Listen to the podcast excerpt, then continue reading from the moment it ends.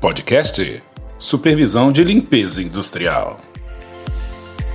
As mãos e dedos são as partes do corpo que mais sofrem com traumatismos.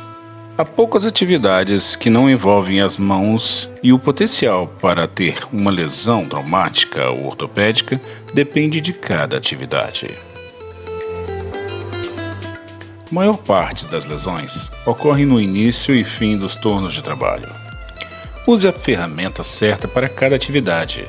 Mantenha o seu lugar de trabalho limpo e organizado. Não deixe ferramentas pontiagudas ou cortantes expostas.